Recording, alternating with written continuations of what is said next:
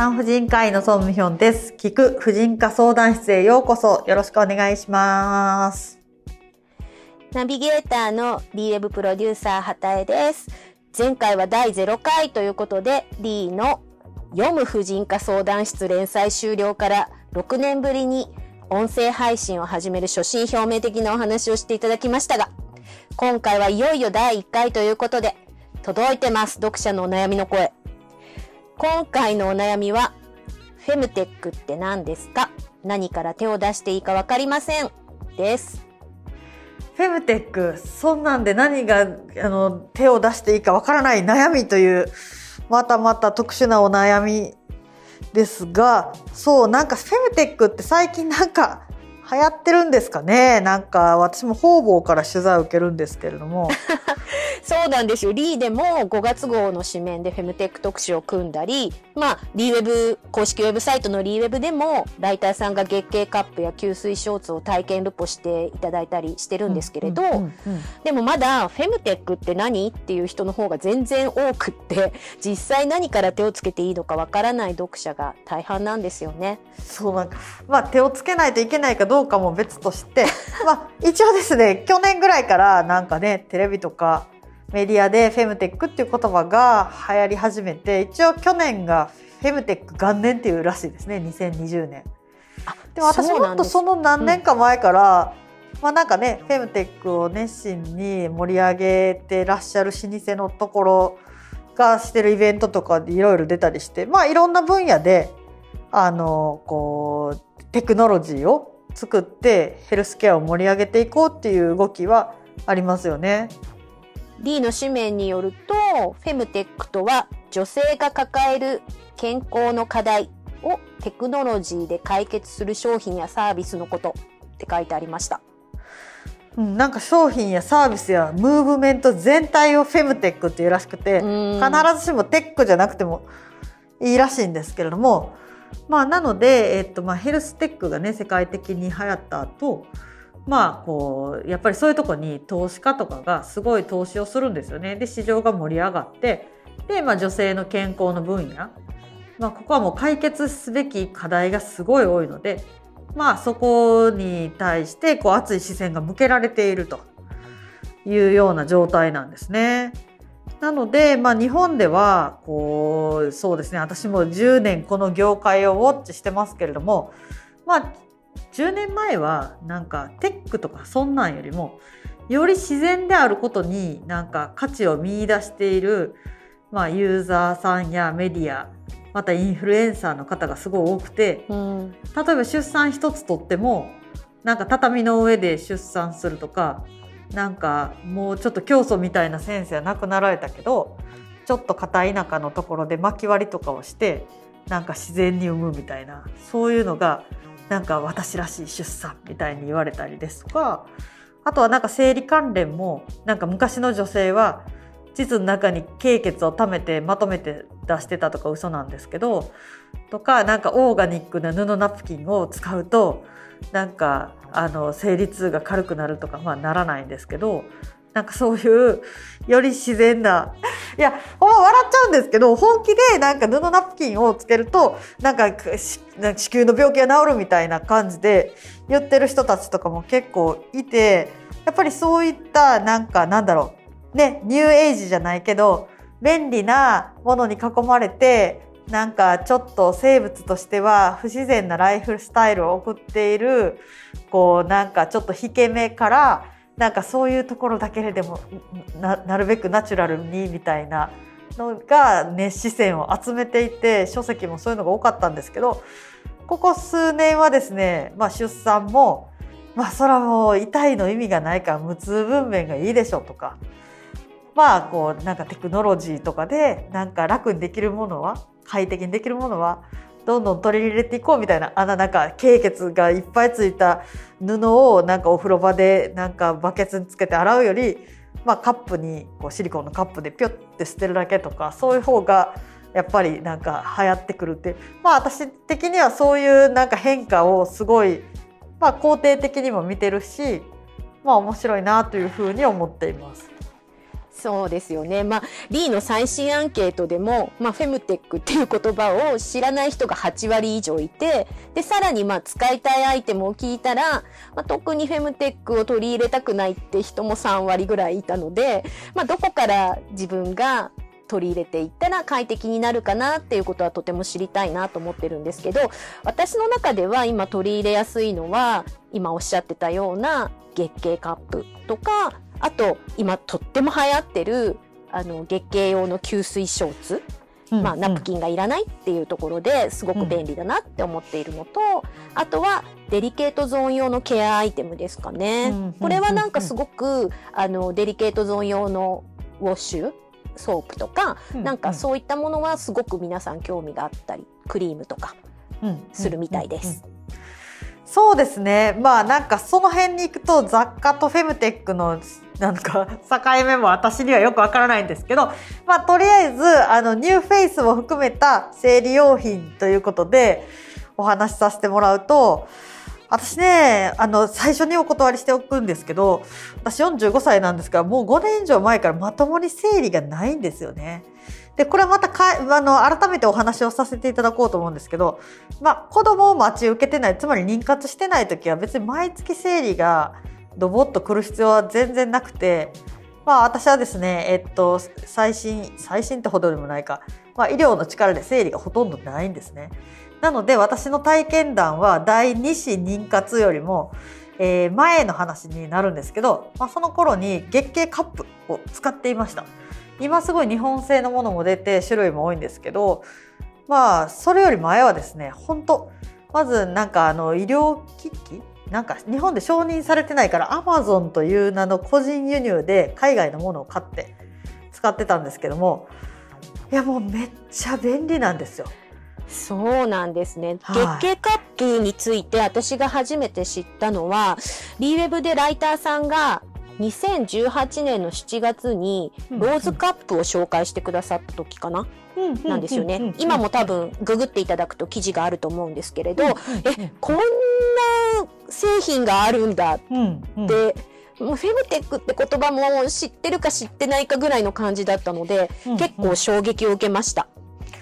そうローズカップ国産のやつでね佐賀県で作ってるやつなんですけど本当にねなんかねまあ私が使ってたやつは海外のやつなんですけどなんかあの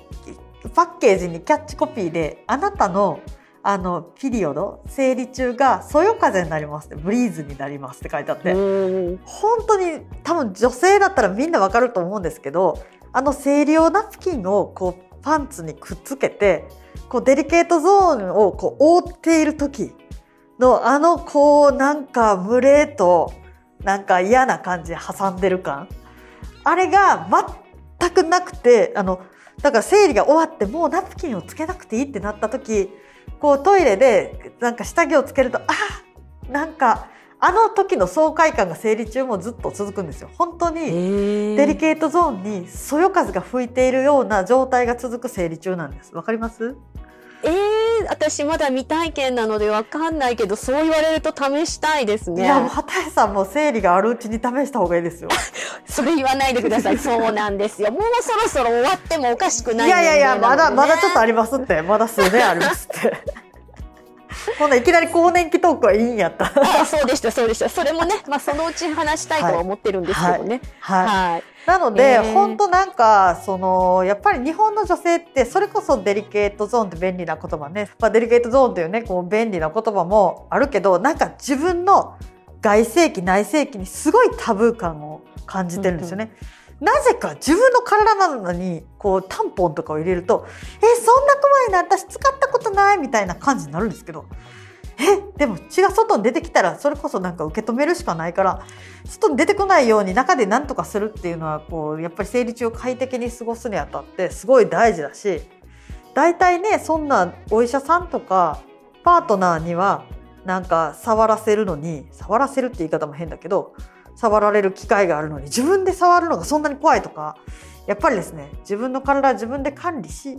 でそれで別に中にそういうまああのグッズを入れてより快適になるんだったらもっとなんか怖がらずに積極的になってもらってもいいのかなというふうには思いますね。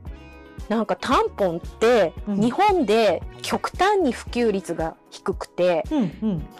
えっと2割ぐらいしか使ってないんですってね。びっくりしちゃいました、だってなんか私ら子供の頃もうちょっとたくさんのメーカーがタンポン作ってたけど今多分一社だけでしょ？あそうそうみたいです。はい。そう。でしかもどうでもいいけどあのアプリケーターがついてるやつしか売ってないからアプリケーターいらんねんみたいな、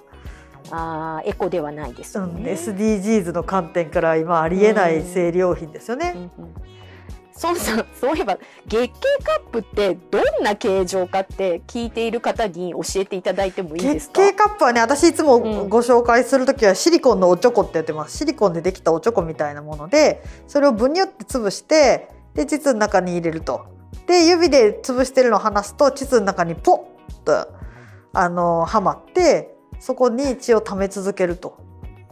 いうものなんですね。でなんかよくネットとかではなんか汚いとかなんかこんなんじゃ私はの経血はなんか足りませんみたいなこと言うけどまずあの月経カップで足り溢れてるぐらい出てくるようだったらまずそれは肩月経だからぜひ一度婦人科に行って生理を減らすような治療を受けてほしいのと、まあ、別にそんなあの医療用なんでほらあのなんか人工肛門とかあの、うんうん。鼻から入れるチューブとかなんかそんなんと同じようなものですのでなんか全然その汚いとかじゃないんですよ。まあ、タンポンとかとナプキンとかもそうですけどなんか時間が経つと血が酸化してめちゃ臭くなるじゃないですか。うんうんああいうのがすごい少ないんですよねシリコンだから。なので、うんそうですねなんかそういったアイテムよりもだいぶ私の中ではエコで快適なものなんですけどね。うん私はちなみに月経カップより先にあの月経用吸水ショーツをいくつか買って試したんですよね。試したんだ試しましたよ。あのね結構ランジェリー的な軽い時に使うおしゃれなものから、うんうんまあ割とあの普通にライトに使える時もあるしヘビーな時に使えるっていうものすごく吸水性の高いやつも買いました3種類買ったんですよそうなんや。うんいや私なんかすごいヘビーな時に使える吸水性のすごい高いやつもらったけどちょっとなんか履いてみてゴワゴワするからいやえっとちょっと毎回履くのはきついかなと思ったけどなんか薄いのも出てますよね。これはねせっかくあの手に入れたので全部使ってみようと思ってあの試しに1回の生理全部吸水ショーツだけで暮らしてみましたよ。へえあれってまあちゃんと吸収してあと匂いとかも気にならないですか？結論から言うと、うんまあ多い日に全部を吸水ショーツにお任せするのは私はちょっと厳しいかなと思いました。まあそうですよね多分みんなそこまでは求めてないですよね。あのもともと私、まあ、タンポン派なのでななんかタンポンで止めておいてなんか多い日とか怖いからナプキンでカバーしてるみたいなすごいこう二重使いの時とかがあったんですけどそれをしなくて済むっていうのはすごい安心感があったりまああと多い日に夜寝る時にまあタンポンと併用するともうすごい強固なカバー力っていうかなので なんかこう朝起きた時にギョッとすることとかもなくって安心して寝られるなぁなんて思ってなんかまあ自分なりにこう使い方工夫して快適に使えたらいいのかなって思いました。なるほどただもうちょっと初期費用が高すぎるなとか言って、まあ、最近ちょっとね生理の貧困とかも話題になってるんで、うんまあなんか使い捨てじゃなくて繰り返し使える人はねあのアイテムはいいけど、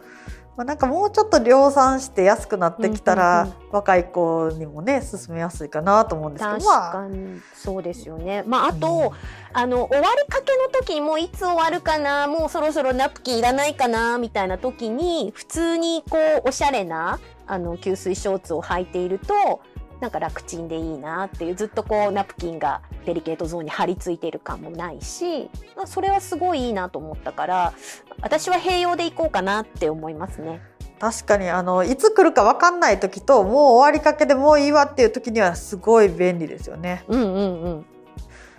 まあそんなこんなでフェムテックもいろんなまあプロダクトサービスなどありますけどちょっとまた目新しいものがあったら紹介していきたいと思います。そうですね。なんかデリケートゾーン用のケアアイテムとか、やっぱりしっかりご紹介したいと思うので、また改めてお話ししたいです。じゃあ今回もお聞きいただきありがとうございました。また次回は新たなお悩みについてお答えしたいと思います。それでは皆さんさようなら。